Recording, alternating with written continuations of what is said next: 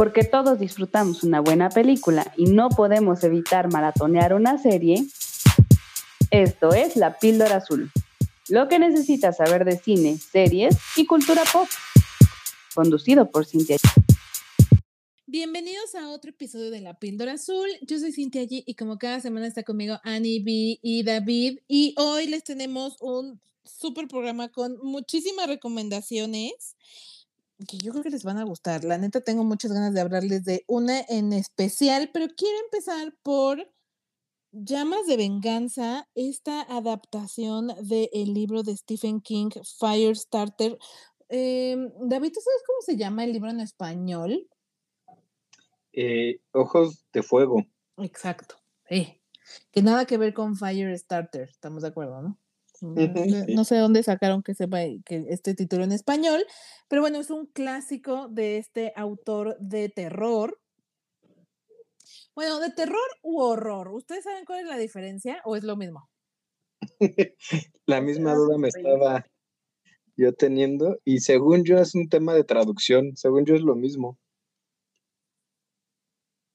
Pues sí, yo también, porque no, o sea, me parecen palabras sinónimas, ¿no?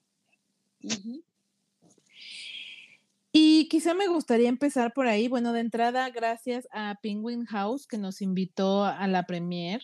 Eh, lo agradecemos muchísimo y también nos regaló el libro. Y saben qué? Pues yo no leo mucho, pero el señor sí, entonces ya se lo di al señor. que ahorita está terminando otro libro, pero ya me dijo que después sí se va a echar ese. Y por ahí en el TikTok que subí ahora el fin de semana con una breve reseña de la película, alguien me contestó que es un muy buen libro.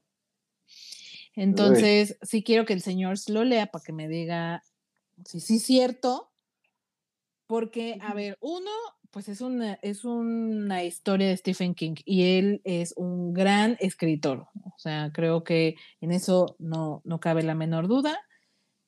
Em, sin embargo, creo que la adaptación de la película ay, ya no sé, ¿no? La verdad es que David y yo nos lanzamos a la premier y como que ninguno de los dos nos convenció del todo. Ahorita vamos a elaborar un poco por qué.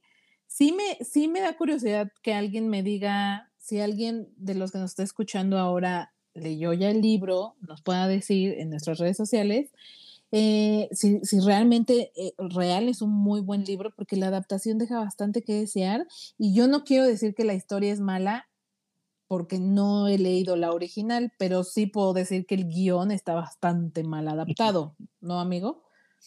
Sí, y fíjate que ahorita eh, aquí producción ya me estaba haciendo, eh, resolviendo esta duda que tenemos. Ajá. Eh, el terror implica algo que asusta, pero que tiene una explicación racional, es decir, algo hecho por humanos o animales.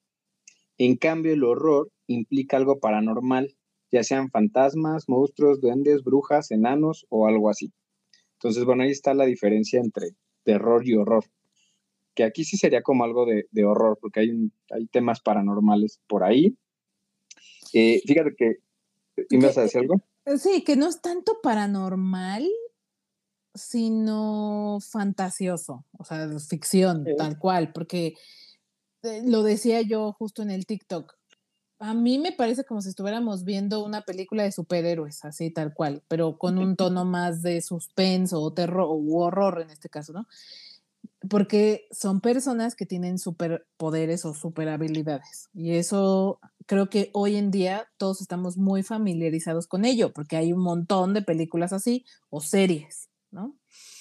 Entonces, no, no me, yo la verdad no sé tú, pero no la sentí tan, de hecho no la sentí cero de horror, o sea, cero es una película de superhéroes, por así decirlo. Pues yo creo que para la época igual sí pudo haber sido de horror. Para mí es una mezcla entre Carrie, que también es de Stephen King, con una cruza con X-Men de, los 90. Entonces sí mm. es una mezcla rara.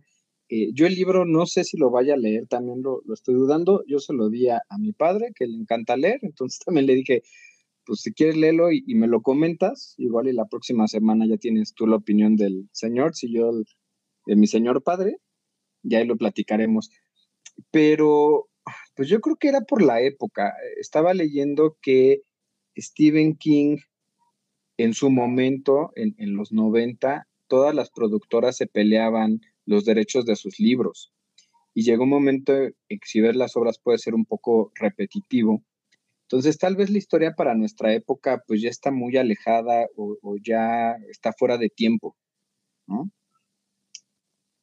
Sí, de hecho yo, ya ves que lo hablábamos al salir del cine y nos preguntábamos si era una novela nueva o ya era más, conte o sea, como más un clásico.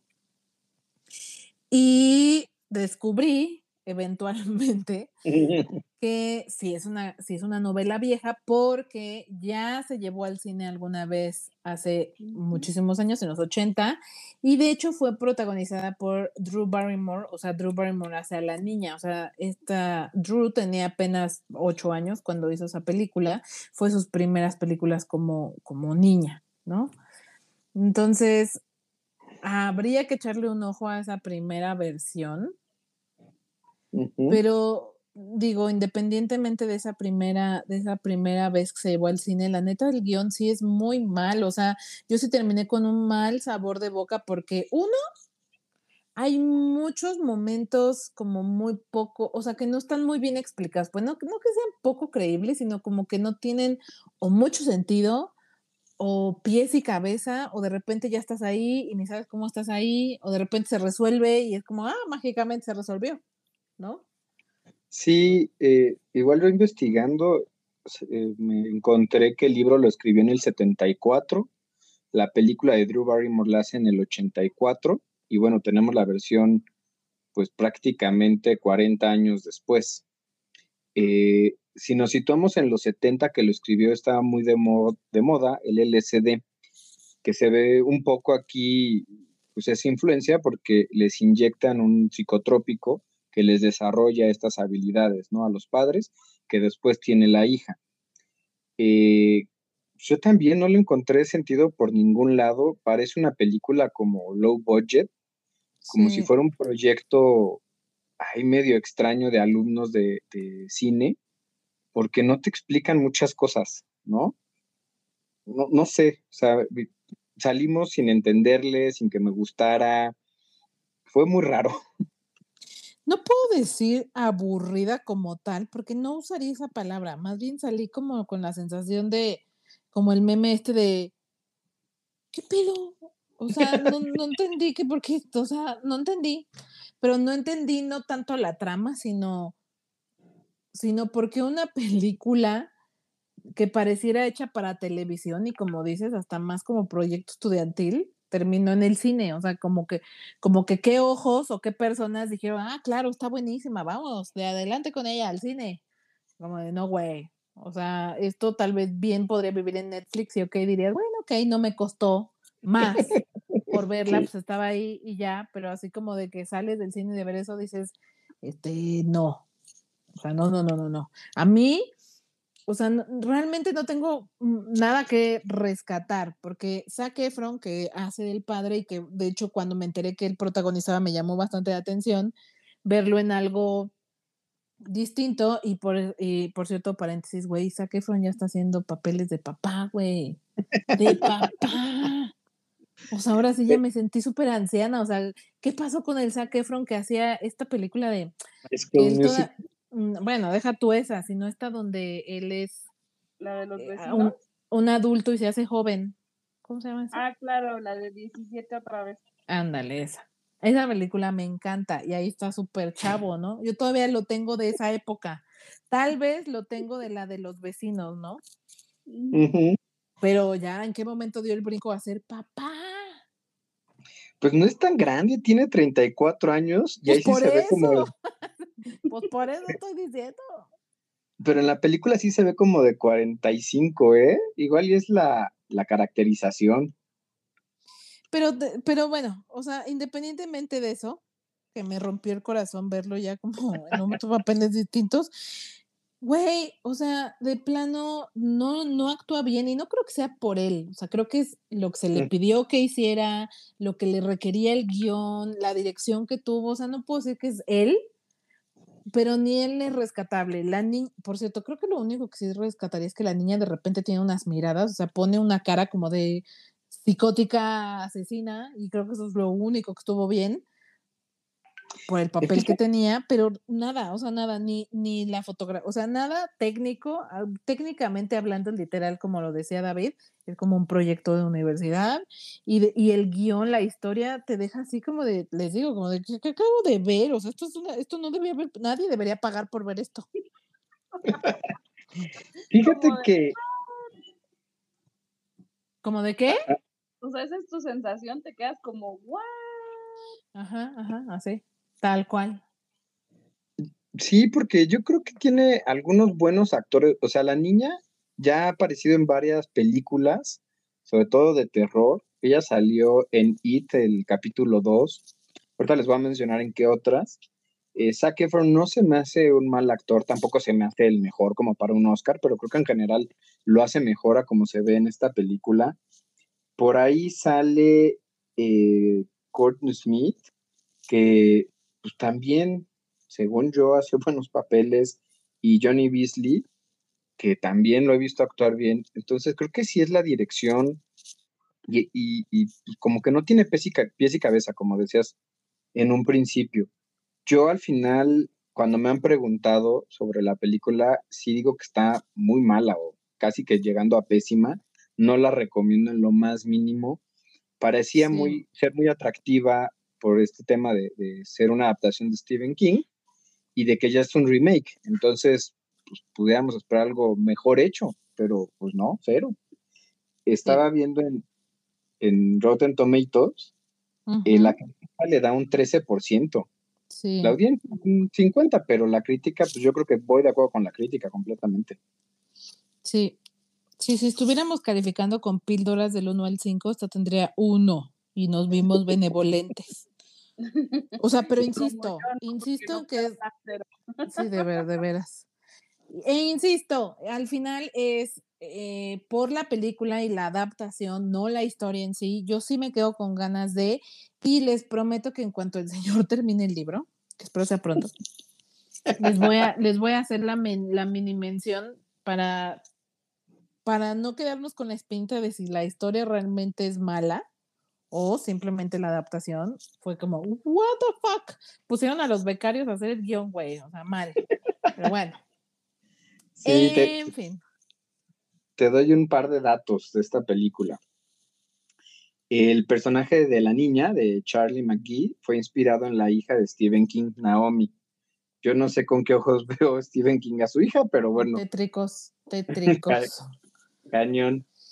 La actriz Ryan Kira Armstrong, de 12 años, que hace a la niña, ha actuado alrededor de 15 películas, como It, que les decía en el capítulo 2, en Black Widow y American Horror Story.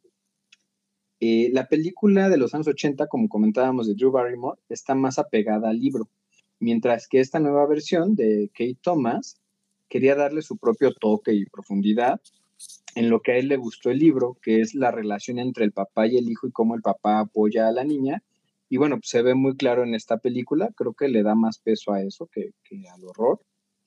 Eh, y bueno, esta película acaba siendo también un tema de familia, no solo de, poderes extraños o de que esta niña tiene la capacidad de quemar las cosas.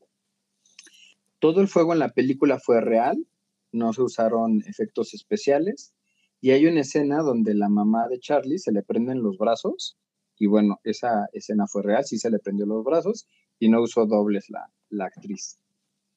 La composición y partitura de la película está hecha por George Carpenter, director y compositor de películas de terror en general.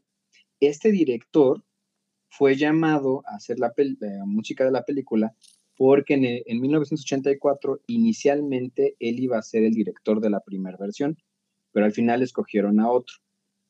En esta versión de 1984 tenían una combinación de actores muy buena o muy atractiva. Como comentábamos, estaba Drew Barrymore, estaba David Keith, George Scott, Heather Lockhart, Martin Sheen, Louise Fletcher y el director que finalmente escogieron fue Mark Lester, que fue elegido en vez de John Carpenter, que les comentaba. Y pues el resultado también, al parecer, por la crítica fue muy malo fue poco ambicioso después del casting que se tenía, al punto que Stephen King ha dicho que esa versión nunca le gustó, a pesar de que él estuvo en todo el proceso de realización. Y se supone que esta nueva versión que vimos es más violenta que en la, de 1984, sobre todo por los ataques de, de, Charlie. Que algo que me llama la atención, no sé si se han fijado, en, es que en las últimas películas, eh, Doctor Strange o donde manejan algún tipo de, energía, hacen como un tipo jame, jame, ja, y avientan bolas de fuego, como que se está poniendo de moda esto de aventar bolas de fuego. Y otro dato curioso de Stephen King es que padece triscaedacafobia, que es el miedo irracional al número 13. Entonces, pues no escribe en, la página número 13 o se sigue o brinca el, el escalón número 13 y así. Y bueno, son los datos curiosos que tiene la película. Qué loco. Muy bien. Pues ahí está la no recomendación. La neta es que si les gusta el género, bueno, de entrada, como les decía, para mí no es una película de horror. Entonces, si están buscando una película del, este, del género, pues esta no creo que sea la opción. Y en segundo lugar, la verdad es que ahorrense sus pesitos, mejor vayan a ver otra vez Doctor Strange, en dado caso, y espérense a que esta salga en plataformas. La verdad no merece en absoluto la pena que vayan al cine a verla. Lo que es, aquí se dice la verdad. Pero gracias Penguin House por invitarme. Espero que sigan las invitaciones. Ya después no van a querer llevarnos, ¿no? Exacto. Pero bueno, este, ¿quién es uno para juzgar? Ani, ¿qué nos traes ahora tú? ¿Qué viste esta semana? Yo les voy a platicar de una película que se estrenó este fin de semana en Netflix y se llama El año de mi graduación. Esta película, híjole, es que Tampoco les puedo decir que es la mejor película del universo, pero sucede justo lo que te va a estar pasando con, la que estábamos hablando. Como sale directo a plataformas, pues dices, bueno, pues la vemos, ¿no? Si, si esta peli hubiera salido en el cine, yo les hubiera dicho lo mismo, no gasten su dinero, no la vean hasta que salga en streaming. Pero como sale directamente para Netflix, puede ser una buena opción para pasar el rato un domingo que anden aburridos, que no tengan otra cosa más que ver, se la ponen porque pues, quieren ver algo brainless, puede funcionarles ahí. La película se trata de una chica que es protagonizada por Rebel Wilson y hagan de cuenta que ella era una adolescente por una, una caída, cae en coma y hay caída, cae, perdónenme, mi rebusnancia. Pero entonces, ella queda en coma después de esta caída y despierta 20 años después. Claramente ella se, se, se, entra en un coma siendo una adolescente y se despierta en un cuerpo de adulta, ¿no? Esa trama ya la hemos visto en, en varias ocasiones y pues está llena de muchísimos clichés. Yo lo acepto totalmente. Son muchos clichés. Sin embargo, de pronto a nosotros los treintañeros nos podría parecer, este, nos podría remover cosas, ¿no? Porque de pronto hay, hay algunas referencias con, con, muchas cosas con las que crecimos nosotros. Entonces, eh, entre la peli, por ejemplo, les puedo citar que, que, que Rebel y, el grupo de amiguitos hacen como que recrean el video este de Crazy de Britney Spears, ¿no? De pronto ciertas canciones que también me recordaron mucho pues a, mi adolescencia, ¿no? Y lo mismo que decías tú, Cintia, ver a Zac Efron como papá me duele. O sea, ver que ella está recordando Justo en el Cora. Exacto, güey. Entonces, ver que ella ya está súper adulta y que todo lo que, lo que para ella es culpa, a mí también, sí me dolió, la neta sí me dolió. Sí, Pero, te digo pero no me la pasé mal. O sea, este es el punto, ¿no? No quiero que tengan una alta expectativa porque no deberían. Pero no me la pasé mal. De pronto estuvo divertido, de pronto me sacó de mi rutina. Se nos vinieron ahí unos problemas, este, a mí que se me vinieron encima unas situaciones personales y de pronto ver esta película me sacó de ese contexto y estuvo bien. O sea, simplemente estuvo bien.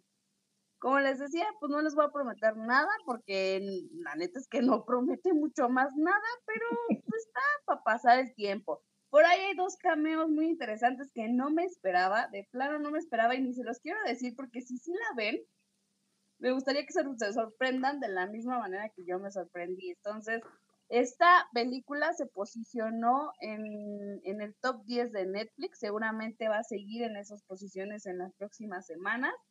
Ahí ustedes tomarán su mejor decisión si la quieren ver o si no la quieren ver.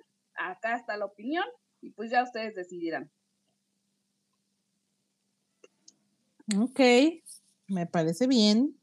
La verdad, así como que digas que me llama la atención, no. que la voy a ver, lo más seguro que tampoco. y fíjense que quise buscar datos curiosos de esta película y tampoco encontré como mucho relevante. Creo que, como bien dices, Annie, pues se queda en que te entretiene, te desconecta y ya, cumple su función. Sí, sí, no, no, esperen más, como te digo, ¿no? O sea, qué bueno que salió directamente en una plataforma porque para ir a pagar extra al cine, la neta no. Resaltable el papel, hay uno de los, de los chicos con los que ella empieza a convivir ya en esta nueva etapa, o sea, uno de los adolescentes nuevos, y el actor se llama Joshua Colley, me gustó bastante, bastante, bastante me gustó su papel. Y también, digo, nada más como dato, sale Anne Judy Rice, que esta niña es la güerita que sale en Spider-Man, mm, las de Tom Holland. No sé si la ubican, la novia de, del, del gordito. No. Película. Ante el El amigo este que es gay, también te este, digo que es el que me gustó, estuvo padre. Hay dos cambios bastante interesantes y no más, más nada. Rebel Wilson está increíble después de su, de su makeover, aunque honestamente, si les puedo yo decir algo como actriz, yo no sé si me llena. La verdad es que yo no considero del todo que sea una buena actriz, pero súper, súper. Pero ni siquiera de eh comedia, o sea, ¿no te parece que es graciosa?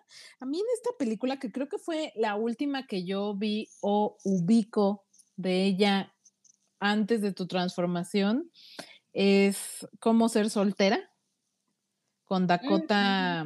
Dakota Johnson se llama, ¿no? Dakota Johnson, sí. A mí esa, esa, película me gusta, me gusta bastante. O sea, no, no voy a decir, ay, es la mejor película, comedia que hay en la vida, no. Está entretenida y el papel de ella o los papeles que normalmente ella interpretaba eran de la gordita buena onda, que era bastante cómica y a mí sí me hace reír sus bobadas. O sea, sientes que ni de, ni, o sea, entiendo que no es una actriz seria eso, eso te la compro, pero ni de comedia. No, de comedia está bien, o sea, pero está bien a secas. Yo en ese caso, yo prefiero a Melissa McCarthy, por ejemplo. A mí Melissa me parece graciosísima y yo todo lo que diga me, me boto de la risa.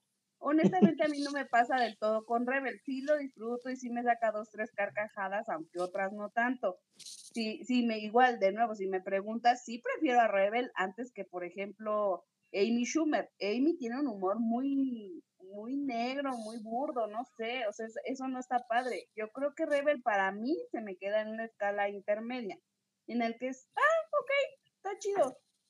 Pero sí, todas estas películas son antes del makeover. Incluso ella en una, en una entrevista menciona que no se le permitía bajar de peso, o sea, porque ya estaba muy estereotipada que tienes que ser la amiga gordita, ¿no? La gordita buena onda. Mm, sí, Tenía sí, mucho esa etiqueta de la gorda. Y ella empieza toda esa transformación personal y tal, y lo que tú gustes, baja muchísimo, pero muchísimo de peso. Entonces, de pronto es muy extraño verla porque sí tenemos muy metida la idea que Hollywood nos vendió que ella era la gorda. Y a veces, o sea, o sea ya en, en escenas hay, hay escenas en las que se ve muy guapa, pero hay otras escenas en las que la ves rara, porque no la termino, bueno, al menos a mí, yo no la termino de ubicar en este nuevo cuerpo, ¿no? No, no es como, a lo mejor para ella también la transformación personal no ha de haber sido tan sencilla. Yo la vi rara, ¿no? Pero rara no mal, diferente eso, eso sí me, me, me, llamó un poquito la atención, pero al final de cuentas no, no me generó ninguna opinión, no, no afecta mi opinión de la película. La película simplemente está palomera.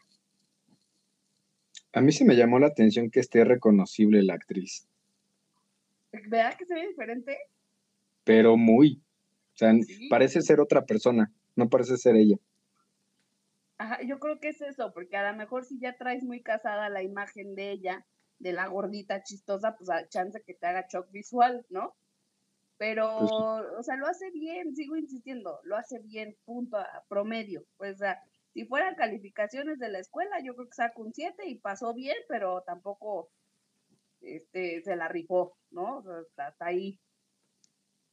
En fin, pues ahí, está el comentario, como se les decía, ustedes tomen su mejor opinión, si se quieren distraer, adelante.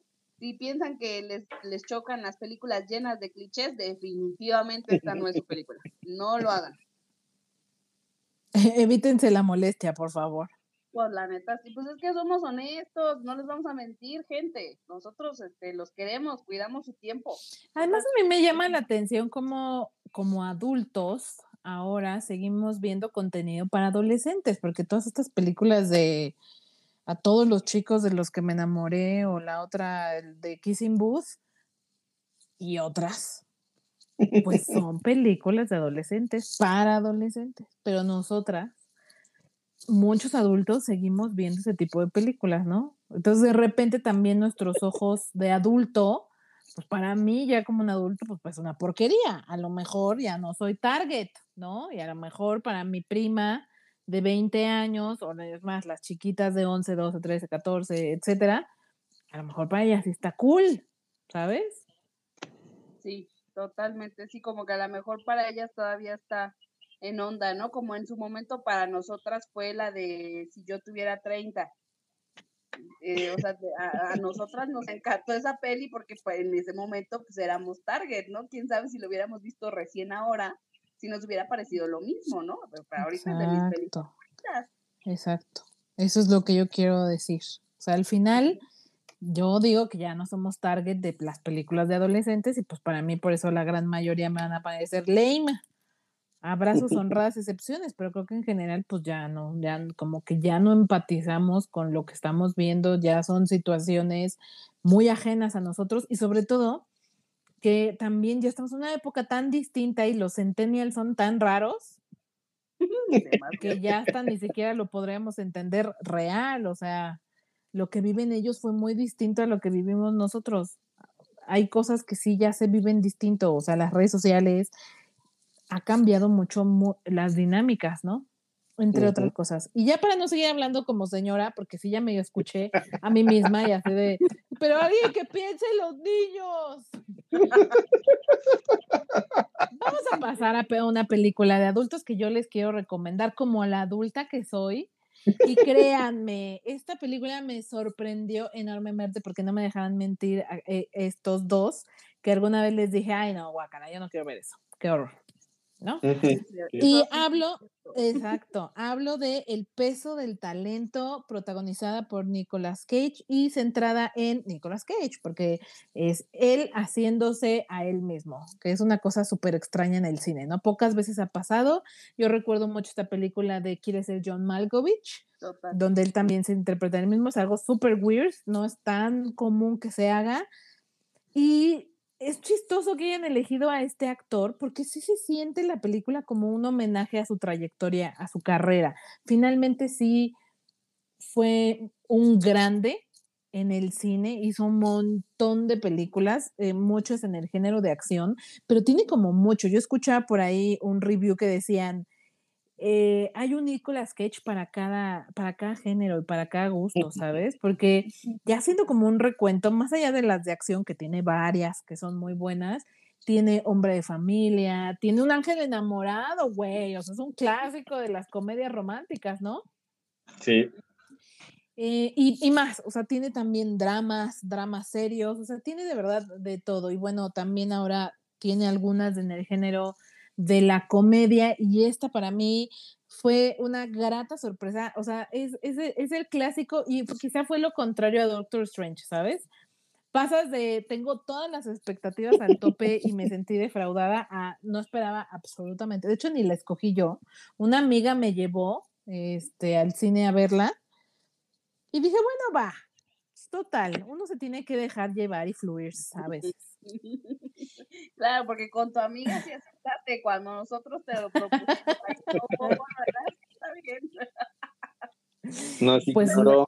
me llama mucho la atención. A mí sí me llamaba porque justo una de las cosas que yo siempre he mencionado es que a mí me parece que Nicolas Cage es Nicolas Cage en diferentes escenarios. Yo no pienso que, que realmente cambie del todo. Creo que es él mismo. Y yo no sé si eso es una ventaja o es una desventaja. Ahí ya cada quien opinará, ¿no? Pero a mí me parece que es el mismo güey en todas las películas. Y entonces era muy curioso pensar que en esta película sí era Nicolas Cage, siendo Nicolas Cage. No sé, yo no tampoco hubiera esperado mucho, pero sí me llama bastante la atención que ha generado un bastante buen impacto, ¿no? Pero, Sí. pero cañón, cañón, cañón. O sea, creo que, te digo, cero expectativas y fue como, wow. Como, ¿sabes? Para, para nuestra generación y quizá generaciones arriba es recordar quién es Nicolas Cage, porque siento que sí lleva ya un tiempo fuera de los reflectores, que prácticamente no ha hecho nada o ha hecho cosas low, low budget probablemente. Y como que este regreso, no puedo decir triunfal, porque tampoco es como, ay, wow, la película, pero créanme, esta sí vale todos los pesos que, o sea, el combo, el combo nachos, y así, sí vale la pena que lo gastes. Real. Oye, Sí, ¿qué tal la mancuerna que agarra con Pedro Pascal? Uf, amiga, uf. Ahorita llegamos a ese asunto, pero ya no interrumpamos al señor, al licenciado. Siento que no le hemos dejado hablar. Usted, adelante, licenciado, ¿qué tenía que decir? Gracias, gracias. Se fueron como gordillas en tobogán. Este, no, pues a mí me pasó que yo sí tenía ganas de verla. Después tú me quitaste como las expectativas. Ay, tú me quitaste las ganas. Tú me quitaste las ganas. Y Ahora después cuando dijiste, me sorprendió, tienes que ir a verla, dije, pues órale, va. Estoy Entonces, dentro, dice. estoy dentro. Eh, yo fui este fin de semana pasado, la, la mezclé o, o- o hice mi, mi sesión de doble película porque quería ver la de Liam Nilsson, Mm, que está mm, tirándole a mala, pero bueno, pues me aventé dos funciones prácticamente seguidas por ver esta de, del peso del talento y me encantó, así me voló la cabeza, Sí. me fascinó, porque mezcla casi todos los géneros. Me, costó trabajo ubicarla, porque por un lado es comedia, por otro lado es tragedia, de repente tiene momentos de tragicomedia, es de acción, es de drama, o sea, mezclaron todo muy, muy bien. Sí creo que el que haya hecho eh, el, el- el guion, a quien se le ocurrió, debe ser muy bueno, tiene una mente bastante revolucionada para mezclar todo tan bien, tan armónico. Eh, por ahí estaba leyendo que Nicolas Cage no quería hacer eh, esta película cuando se tenía que interpretar a sí mismo, pero y, que empezó a leer el script y leyó la primera parte y casi que lo vomita, pero bueno, eh, la habían escrito porque por favor lo leyera y terminara. Y ya cuando iba en la segunda parte, en la tercera, le encantó, dijo, estoy dentro, se sumó, y creo que está muy, muy bien hecho. Eh, si quieres, ahorita ahondamos en, en la dupla que hace con Pascal, pero todo está increíblemente bien. A mí me encantó, así. Entonces, no hay más que decir al respecto. O sea, es que en verdad todo funciona bien. No tan, como les decía, no voy a decir, ay, wow, es maravillosa, lo mejor que ha hecho Nicolas Cage en su historia. Bueno, no, tampoco. Por supuesto que tiene gaps o cosas que no, no cuajan del todo, pero como producto total, yo la recomiendo. A mí me gustó bastante, en verdad me la pasé muy, muy bien. Y creo que esto se debe, ahora sí, a la pregunta que hacía Annie sobre la dupla con Pedro Pascal, porque en verdad no hubiera funcionado como funciona sin Pedro. Pascal. O sea. Pedro Pascal es el 50% de esta película, junto con el otro 50% de Nicolas Cage, el éxito total. Y yo lo creo así, porque en verdad hay escenas donde que comparten ambos que de verdad son en verdad hilarantes, o sea que no, no, no, me matan, me matan de la risa, ¿no? No sé si, digo, no les quiero spoilear mucho porque en verdad la quiero que la vean, o no les quiero spoilear, pero hay una escena en la que están en el auto los dos y hacen unas caras, es una cosa que verdad no puedo, porque además Pedro Pascal interpreta a una persona como muy bonachona, buena onda y súper fan de Nicolas Cage. Entonces, imagínense, o sea, yo me puse a pensar en, güey, ¿qué, ¿qué haría yo si pasara unos días con Johnny Depp, ¿no? Que es mi, mi actor favorito, güey, me muera, o sea, me muera, me desmayo ahí. O sea, imagínense tener esa oportunidad y cómo estarías todo el tiempo así con ¡uh! Emoción. Y así lo interpreta Pedro Pascal, o sea, neta, así es como, de, no puedo creer que esté aquí. Y neta, la mancuerna es muy buena. O sea, creo que funciona como funciona por ellos dos, tal cual. Definitivamente. Eh, ¿Tú le encontraste algo malo a la película como producto total? Pues no es perfecta, tiene sus cosas. O sea, sí de repente es bastante inverosímil varias cosas. O sea, que un actor pueda contra un cártel de la mafia española, pues no, la verdad no creo que eso suceda. Francamente, se ve bastante inverosímil. Pero ¿no te parece que es parte de la misma falacia de la película? Y para mí eso le sumó en vez de restarlo. O sea, también el final es, una tomada de pelo, está muy padre, pues es una tomada de pelo, pero creo que se burla de sí misma y, y para mí le suma, ni siquiera le resta la película.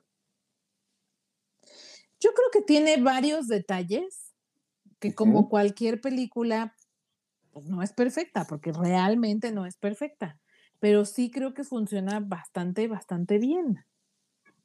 Ok. Pues bueno, no sé si quieren comentar algo más o pasamos a los datos curiosos.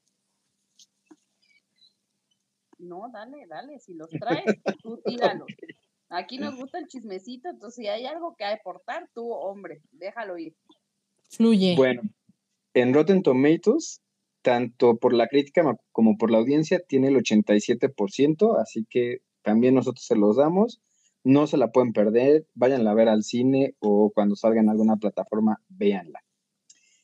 Nicolas Cage ganó un Oscar como mejor actor por Living Las Vegas en el 95 y creo que aquí se muestra eh, en las diferentes facetas, como decía Sin, en las que ha estado. El guion fue escrito con base en todas las películas que ha hecho Nicolas Cage eh, como les decía inicialmente, él no quería interpretarse a sí mismo. Recibe una carta del director y guionista, Tom Garmica, que es su amigo. Entonces fue cuando dijo, bueno, está bien, lo voy a leer. Y pues al principio cero le gustó, después poco a poco le fue gustando. A, mí también algo que me gustó de la película, y creo que va de la mano con, con este comentario, es que parte de la trama se está gestando una película y al final lo que viven ellos es la misma película. Entonces creo que eso también es como parte del encanto de la misma película. La carta describía, que la que le hizo Tom Gornica, que quería hacer el proyecto un verdadero trabajo de amor porque él ama a Nicolas Cage y quería celebrar su trabajo, dejando que eh, muy claro que en ningún momento quería burlarse de él él, pues así como que al principio no quería, le digo que sí, que dijo, bueno, está bien, vamos a hacerme un homenaje para mí. Anda, pues hazlo. Pues tanto como. Así, así casi me sonó. bueno, sigan aplaudiendo, pero va. Ándale, exacto. Nicolas Cage también acaba de grabar una película que se llama Pig, que tengo entendido que se va a estrenar en julio Estuve viendo algunos cortos, se ve muy, muy buena. Entonces yo creo que también no nos la, debemos de perder. Y esto va de la mano porque en la película Nicolas Cage está eh, hundido y en la vida real pues no es así. Entonces como que se contrapone a, la película. Finalmente, Pedro Pascal, cuando Tom Gormica eh, platica con él, se van a desayunar, le platica de la película, resulta que Pedro Pascal también es super fan CC de este Nicolas Cage y que por él o alguna de sus cosas influyó para que él fuera actor de cine. también yo creo que por eso tiene esa magia o esa química entre ellos dos, porque finalmente Pedro Pascal sí lo admira. Porque sí es un fan. sí es un fan. es la primera película donde sale Lily Sheen, que es la hija, en tan, por lo tanto, Nicolas Cage y Sharon Hogan, que los hacen de, papás, pues se sintieron comprometidos en protegerla y ser como sus padrinos de, o sus papás de su primer película. Eh, los realizadores buscaron que en esta película ninguno de los protagonistas tuvieran algo que ver en anteriores proyectos, como para tener esta frescura o que se notara que estaban fuera de, la pantalla. Yo en algún momento me pregunté si quien salía de actriz era realmente su esposa o si la hija era su hija. Y bueno, pues no, nada que ver. Eh, Nicolas Cage buscó para la investigación algunas de las entrevistas de prensa que son poco convencionales o que casi no se conocen de él, para darle ese aspecto a este Nicolas Cage falso. Y le dieron ese toque, así como el vestuario que se usó para Wild at Heart. Y de hecho sí como que se ve un Nicolas Cage raro, como muy íntimo, pero de lo que poco se conoce.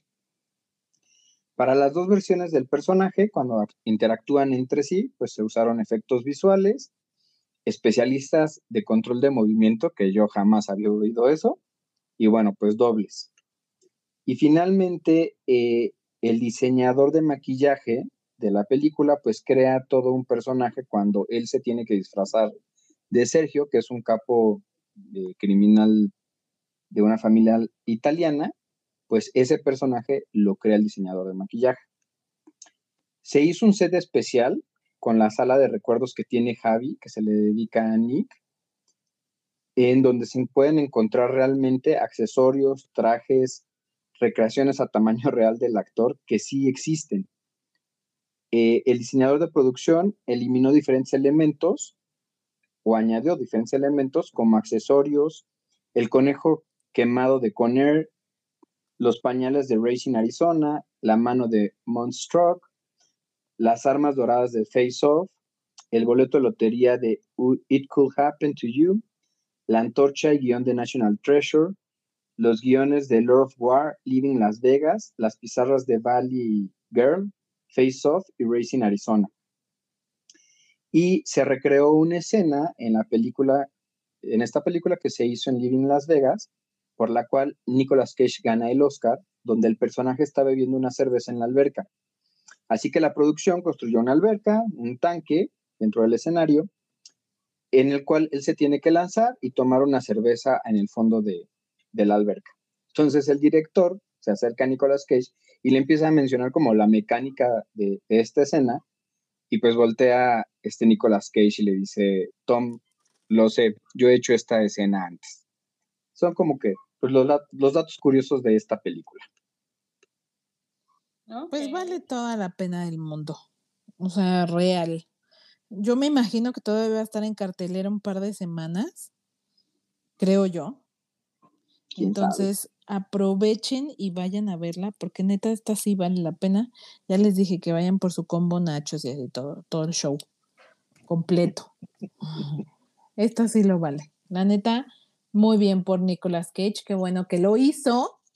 Qué bueno que Pedro Pascal se sumó al proyecto porque de verdad no sería, no sería lo mismo. Vale toda la pena del mundo, la disfruté bastante, sobre todo en contraposición a la última que vimos cómica, que fue la de Una ciudad perdida, La ciudad perdida, de Sandra Bullock, y la neta yo me es inevitable compararlos por el tono de comedia que ambas tienen, y créanme que la de Nicolas Cage está muchísimo mejor bajada que la de Sandra Bullock. Sí, sí, sí. Pero bueno, esa es nuestra humilde opinión. Y ahora sí, antes de pasar a las noticias que traemos para ustedes esta semana, nuestro querido licenciado, eso suena como, me siento como Betty la Fea, la verdad. el licenciado, voy a decir licenciado. Mm, eh, se, fue el fin de semana a ver este espectáculo Shen Eh, y nos va a narrar un poquito de qué va y cómo estuvo la cosa, porque yo ya tiene varias, varios años que viene a México, no he tenido oportunidad de ir y la neta es que ni siquiera tengo bien claro de qué va o de dónde es o cómo. Es asiático, eso sí, se ve. Así es. Bueno, pues Shen Jun es una compañía de danza que tiene sede en Nueva York y la idea es retomar la cultura china antes del comunismo y darla a conocer a lo largo de todo el mundo. Entonces, a través de un conjunto de 18 actos de danza, nos van compartiendo parte de las tradiciones, sus leyendas e historias de la antigua y un poco de la actual China, de la represión que hay sobre todo. Eh, ¿Qué fue lo que a mí no me encantó?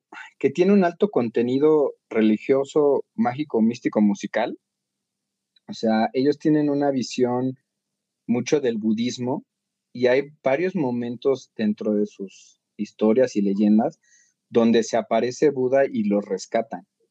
Eh, a mí en lo particular esas temáticas no me gustan mucho, pero sí nos reflejan mucho cómo es el pensamiento eh, antiguo o tradicional en China se manejan muchos estereotipos machistas y patriarcales, así cañón, cañón, cañón. Yo creo que China u Oriente en general son los que más marcados tienen estos estereotipos. Y la música también de repente no me encantó porque llega a ser hipnótica y repetitiva. Entonces eh, estaba en el Auditorio Nacional, pues, estaba casi lleno, había mucha gente, no, no prendieron el aire acondicionado, entonces nos estábamos asando de calor y sí llega a ser de repente eh, pues monótono y la gente, una chica a mi lado estaba súper dormida, nosotros tres que fuimos estábamos ya de repente medio cabezando al final, entonces eso también no, no me encantó. La calidad del vestuario no se percibe como la mejor, tampoco es lo peor, pero sí me quedó ahí a deber un poco. El costo creo que sí, sí fue alto. El boleto más barato, si mal no recuerdo, em, empezaban en 1600, que era hasta arriba, así en Gallola.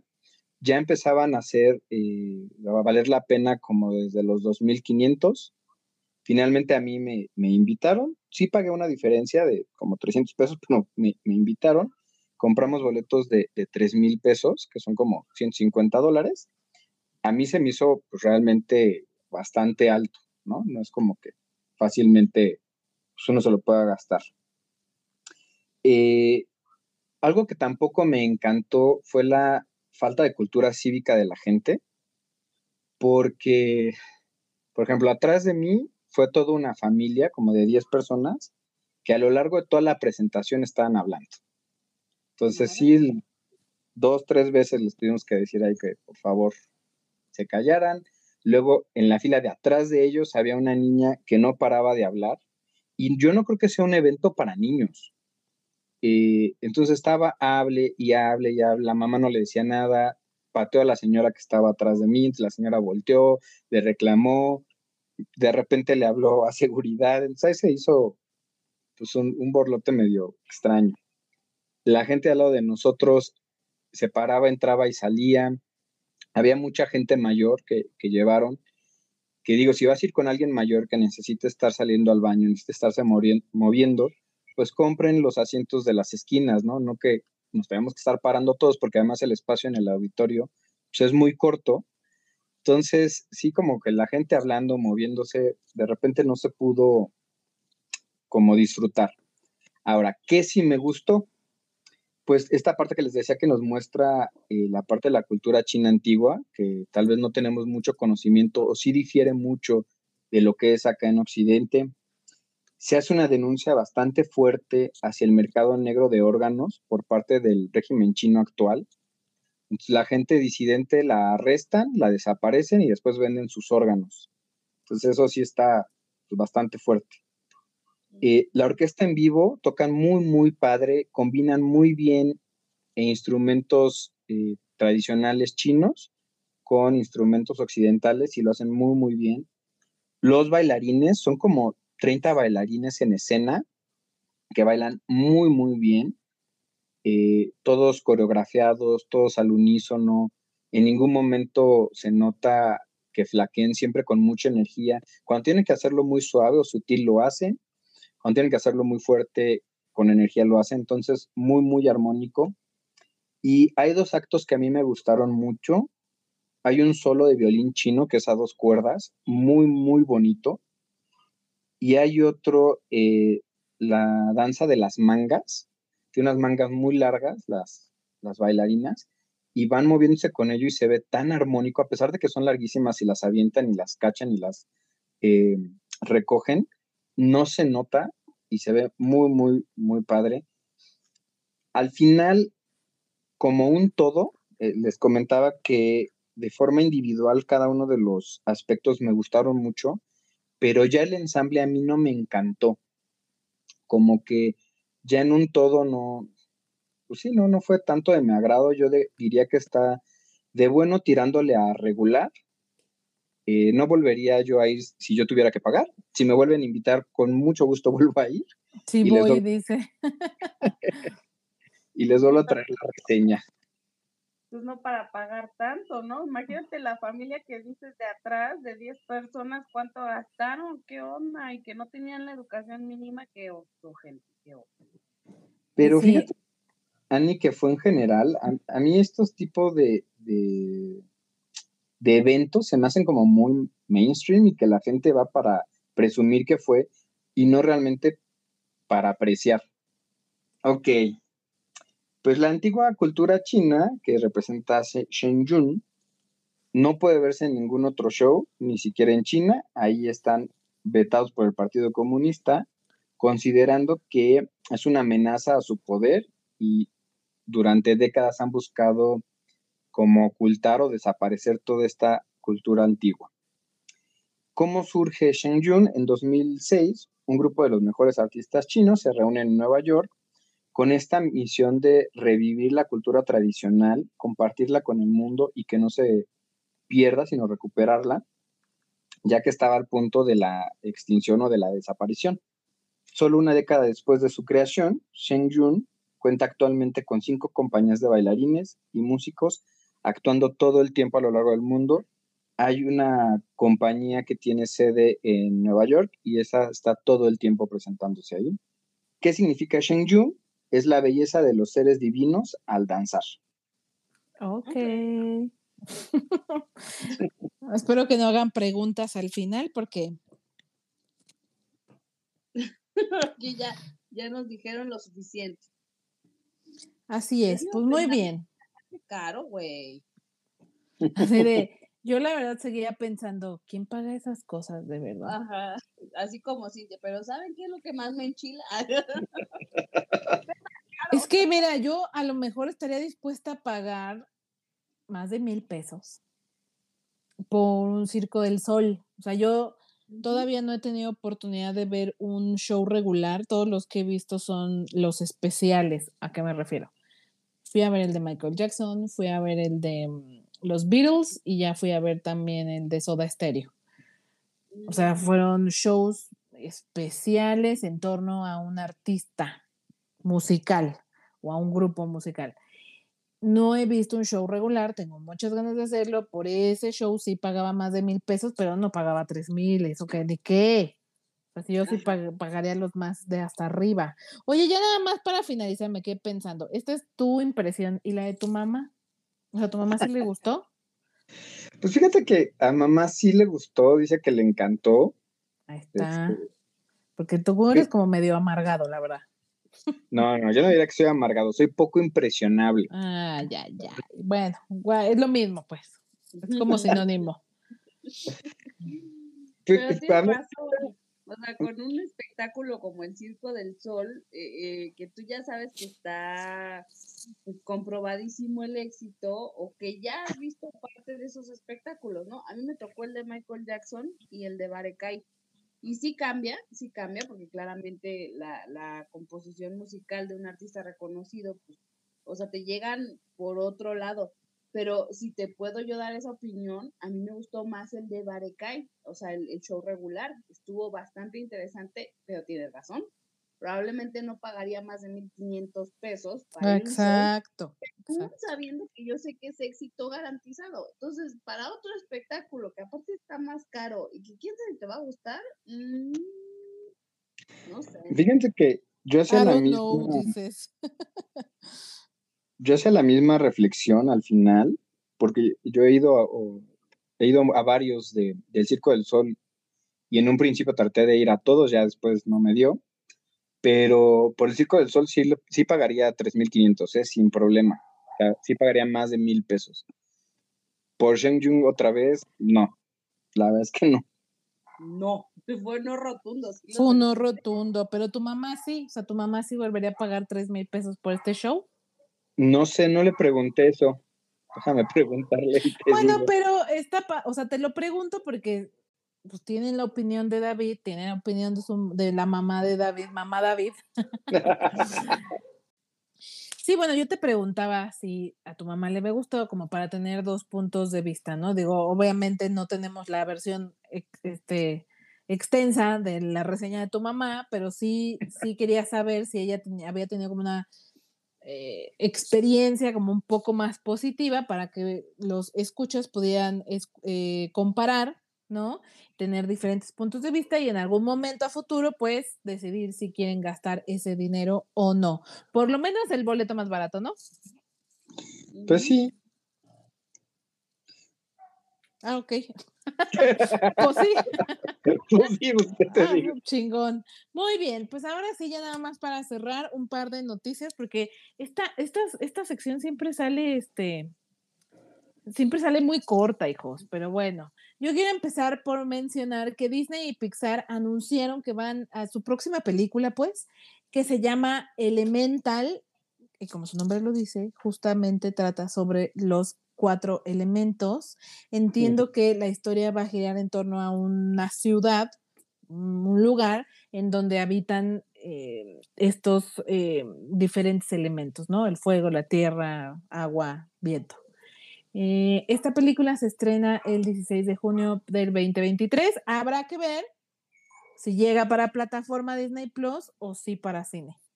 Eso todavía no se ha confirmado. Ok, y ahora que estás mencionando Disney Plus, ya se anunció la fecha de estreno de She-Hulk. No sé si se dieron cuenta de Oh. Pero ya tenemos fecha de estreno. Bueno, antes que eso, ya tenemos bien encima la de Miss Marvel que se estrena el 8 de junio y ahora ya confirmada llega esta serie de She-Hulk para el 17 de agosto. Para que anden pendientes, pues si ustedes son fans de Marvel. Ok. Pues yo les traigo chismecito, que es en- entre tanto noticia y, y chisme. Ajá. Eh, ubicamos a Robert Pattinson, nuestro, Ajá. Pattinson, sí. pues algunos lo ubican por Pattinson, otros lo ubicamos por Crepúsculo, el, el vampirito que brilla. Pues en 2008 grabó Sin Límites, una película donde interpreta a Salvador Dalí. Ahí tiene una escena donde tenía que masturbarse y pues nada más no salía. O sea, le hacían como al cuento y pues no, nada más no, nada más no, hasta que él dijo, ¿saben qué? Lo vamos a hacer de verdad. Entonces decidió realmente masturbarse delante de la producción para hacerlo lo más real posible. Lo más real no se podía. Así que podemos ver su cara de orgasmo y placer en el minuto 74 de la película. Cabe destacar que nunca sale a cuadro alguno de alguna parte, alguna de sus partes íntimas, solo la cara de satisfacción. Así que si alguien tiene duda de qué cara pone Pattinson cuando está teniendo un orgasmo o placer, puede ver este minuto de la película. No, pues así que chiste. La verdad. En el mundo existen dos tipos de personas. Yo estaba pensando, vaya dato, ¿cómo se llamaba la película? Y Cintia, qué chiste. Oh, pues no me juzguen, por favor, no me juzguen. Lo que es, como dice la anime. Yo les quiero mencionar que una de las series que más disfrutaba de HBO después de Game of Thrones es Westworld, que justo se estrenó cuando ya este, Game of Thrones iba como en, en declive, perdón, y se decía que esta iba a reemplazar el gran éxito que había sido Game of Thrones. La neta, yo les recomiendo mucho la primera y segunda temporada, específicamente la primera es una, es una chingonería, de verdad. No tiene madre esta serie, esta primera temporada es hermosa, es perfecta, nada se le compara, no hay nada como, como esta serie, um, o sea, no hay, no hay igual, pues. Y justamente Eh, el 26 de junio se va a estrenar la cuarta temporada después de un par de años que no se sabía nada de ella. Hasta el señor y yo que la estuvimos siguiendo no sabíamos si ya había acabado, si ya la habían cancelado o qué rayos había pasado. Es más, hoy no les sé decir por qué tardó tanto tiempo en salir una cuarta temporada, pero finalmente para los que disfrutamos de esta serie que desafortunadamente la tercera temporada fue bastante basura se estrena la cuarta temporada y en HBO Max, por supuesto, y pues ya les estaré trayendo mi review sobre, si quieren, lo puedo armar un poco más amplio sobre Westworld en general y quizá bajarlo específico a la cuarta temporada. Pero se los quería mencionar para los que estaban perdidos como yo y no saben. Y en otras noticias sale Ezra Miller, que yo creo que ya lo perdimos con estas declaraciones de que todos los disturbios que hizo estaban calculados y fue para crear criptoarte en NFTs, que aunado a esto eh, comentó que es transgénero, hace declaraciones de que se asume como una persona transgénero no binario, cosas que hasta donde yo entiendo se contraponen. Entonces, si alguien de nuestros escuchas tiene mayor conocimiento de estos términos y nos puede comentar cómo es que se pueden eh, pues coexistir estos dos géneros, se los agradecería. Pero pues ya nadie le cree a Ezra Miller, o yo no le creería. O sea, a ver, ¿cómo, ¿cómo que transgénero? O sea, que se siente mujer, digamos. Un transgénero es alguien que no se reconoce con su propio género que le fue asignado. Entonces, yo entiendo. pues entonces, si es hombre, se, se, siente mujer, ¿no? Sí, yo entiendo que él eh, biológicamente nació hombre, entonces sería que él no se reconoce como hombre. Yo no binario entiendo que es una persona que no ubica a las personas o no las cataloga como hombres o mujeres, sino simplemente son personas sin género. Entonces, según yo, se contraponen, porque si es una persona no binaria que no cree en los géneros y al mismo tiempo dice que es transgénero, que se reconoce con el otro género, pues yo digo que se contrapone. Yo digo ahí que se droga, o sea, es, ya lo Tachas. Tachas de perico, tachas. Tachas de perico, tachas. No, pues sí. Ya, ya está, ya, ya se chavetó. Ya lo, lo perdimos para siempre, yo creo, amigo. Pues sí, pues sí. No lo dudaría, ¿eh? No lo dudaría ni tantititito. Pero bueno. Ahí está, juventud de ahora. Mi, mi última noticia que les quiero dar el día de hoy es que por fin, por fin tenemos fecha de estreno para todo en todas partes al mismo tiempo. Esta película que ha sido como revolucionaria y que le ha volado la cabeza a todo cuanto lo la han visto, porque ya se ha estrenado en varias partes del mundo y aquí no tenía para cuándo estrenarse. Por fin se ha confirmado esta fecha de estrena. Para este, este, ¿en, ¿En qué mes se estrenará? Es en junio.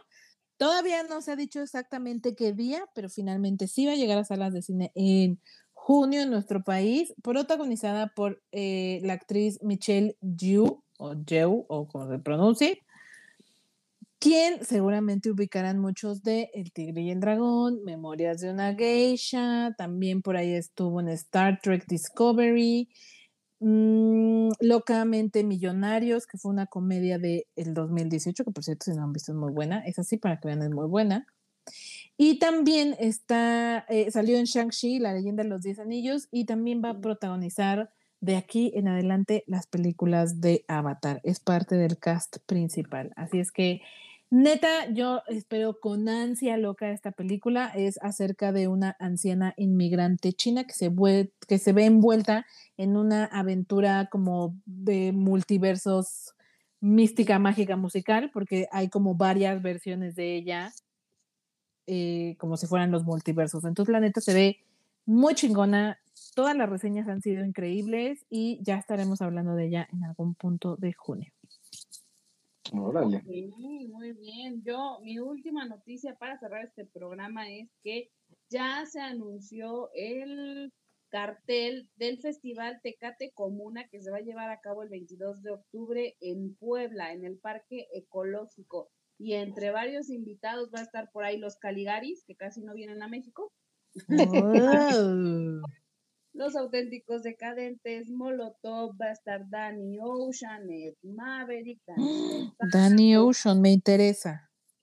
con Juana, por ahí, o sea, va, me parece que va a estar bastante atractivo para algunas personas, y es como muy, a, lo mejor un tanto alternativo, a lo mejor rockero, pero creo que está interesante, va a ser en Puebla, 22 de octubre, y los boletos están a la venta a partir del 18 de mayo, o sea, ya los pueden comprar.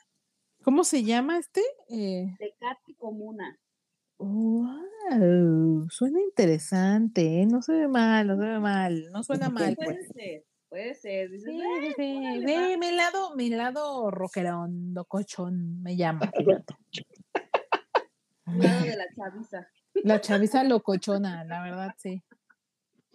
Oye, que está siendo súper negocioso para las cervezas estos eh, festivales de música, ¿no? Ya hay cada dos meses un festival.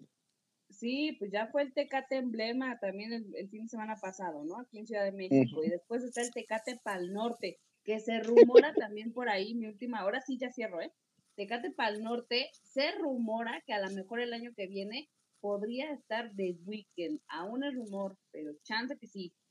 Uy, qué fuerte. Pero ¿sabes qué? Yo eh, eh, a ese mm, artista de Weekend creo que lo vería en un concierto a solas, pues. Sí. No, no me gustaría verlo nada más de que dos, tres canciones y ya, bye. Bueno, No, sí. creo que él sí merece un show completo. O sea, de él sí pagaría un show. O sea, sí Sí. merece todo, pero quién sabe cuánto tiempo les den, porque a los Backstreet Boys en el emblema les dieron una hora y media. ¿Real?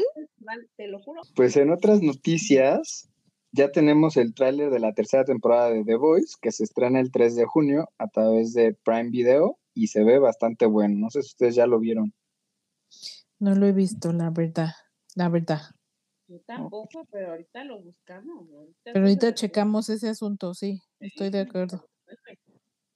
Se ve bueno y sangriento, así que se los recomiendo. Ah, no, pues bueno, está bien. Provechito, Voy, dice. Nada, que nos extrañe. Así es. ¿Algo más? Yup. No, amigos, bien. adelante. Qué gusto, Pues ya. qué gusto haber convivido con ustedes. Pero ya va ahí, gracias. No les voy a quitar más mi tiempo. Dice Lani. No, no, no, bueno, mira, a mí me queda la anécdota de Lesra Miller, así cuando, cuando hagas algo, nada más te la sacas con que, ay, este, no tengo identidad de género, ya estás, te libras, ¿no? No manches. No, o estaba haciendo criptoarte. Estaba haciendo criptoarte. Se A- pasa Lesra Miller. A partir de ahora todo puede resolverse así, fíjate. Exacto, con el criptoarte. Mira, yo creo que a Les Ramírez le hubiera funcionado mejor decir, no fui yo, fue Patricia. Se la hubiéramos comprado más. Qué, horror. No, no sé, Dice Lani, ahí se lo veo más, más real. yo lo veo posible. Pero Pues bueno, sí. pues gracias, gracias por acompañarnos. Pues ahí está, Ajá. ya lo tienen, ya tienen todos los estrenos y todas las noticias de semana, varias recomendaciones. Insisto, no se pierdan la película de Nicolas Cage, el precio, el precio de la, ¿cómo, cómo es? Ah, no, el poder, El, el peso del talento. eso, pues, el peso del talento. Eh, que todavía pueden encontrar en salas de cine. Y también por ahí les decíamos, si tienen alguna recomendación, comentario, si ustedes sí fueron a ver Shen Yu y a ustedes sí les gustó no como al licenciado, ya saben, nos pueden dejar sus comentarios en redes sociales, Facebook, Twitter e Instagram. Nos encuentran como la píldora azul, con una A entre píldora y azul. Y créanme que estoy trabajando, o sea, sí lo voy a hacer. Voy a hacer un video de esa película de Nicolas Cage porque lo merece toda la pena. Ya saben, búsquenos en nuestro canal de YouTube y por favor regálenos una suscripción para seguir haciendo muchísimo más contenido ahí. Ani, David, muchísimas gracias y nos escuchamos la siguiente semana. ¡Chao! Bye.